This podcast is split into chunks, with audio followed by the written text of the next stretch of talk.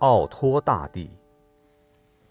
公元887年以后，查理曼帝国已经分裂为法兰西、德意志、意大利、勃艮第、洛林等几个独立的地区，但在人们的观念中，建立大帝国和保持皇帝称号仍然根深蒂固。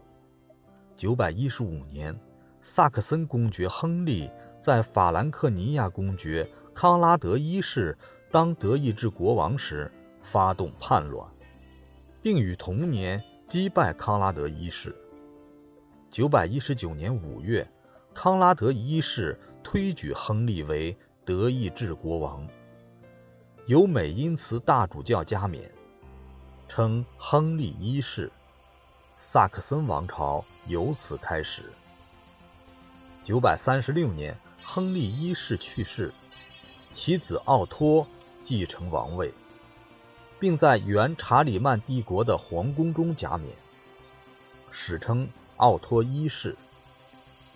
按照传统要求，他继承王位必须经过四大公爵同意，这样的地位自然不甚稳固。奥托一世继位后，积极打击封建割据势力，抵御匈牙利人入侵，维护中央集权。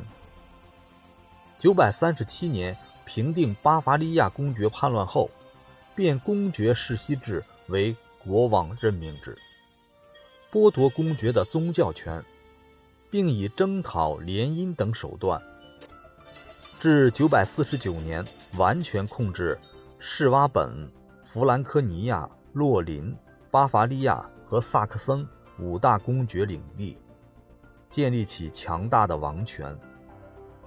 从951年开始，奥托一世多次入侵今意大利地区。961年，罗马教皇约翰十二世在与罗马显贵的斗争中失利，求救于奥托一世。奥托一世借此良机占领罗马，巩固了教皇势力。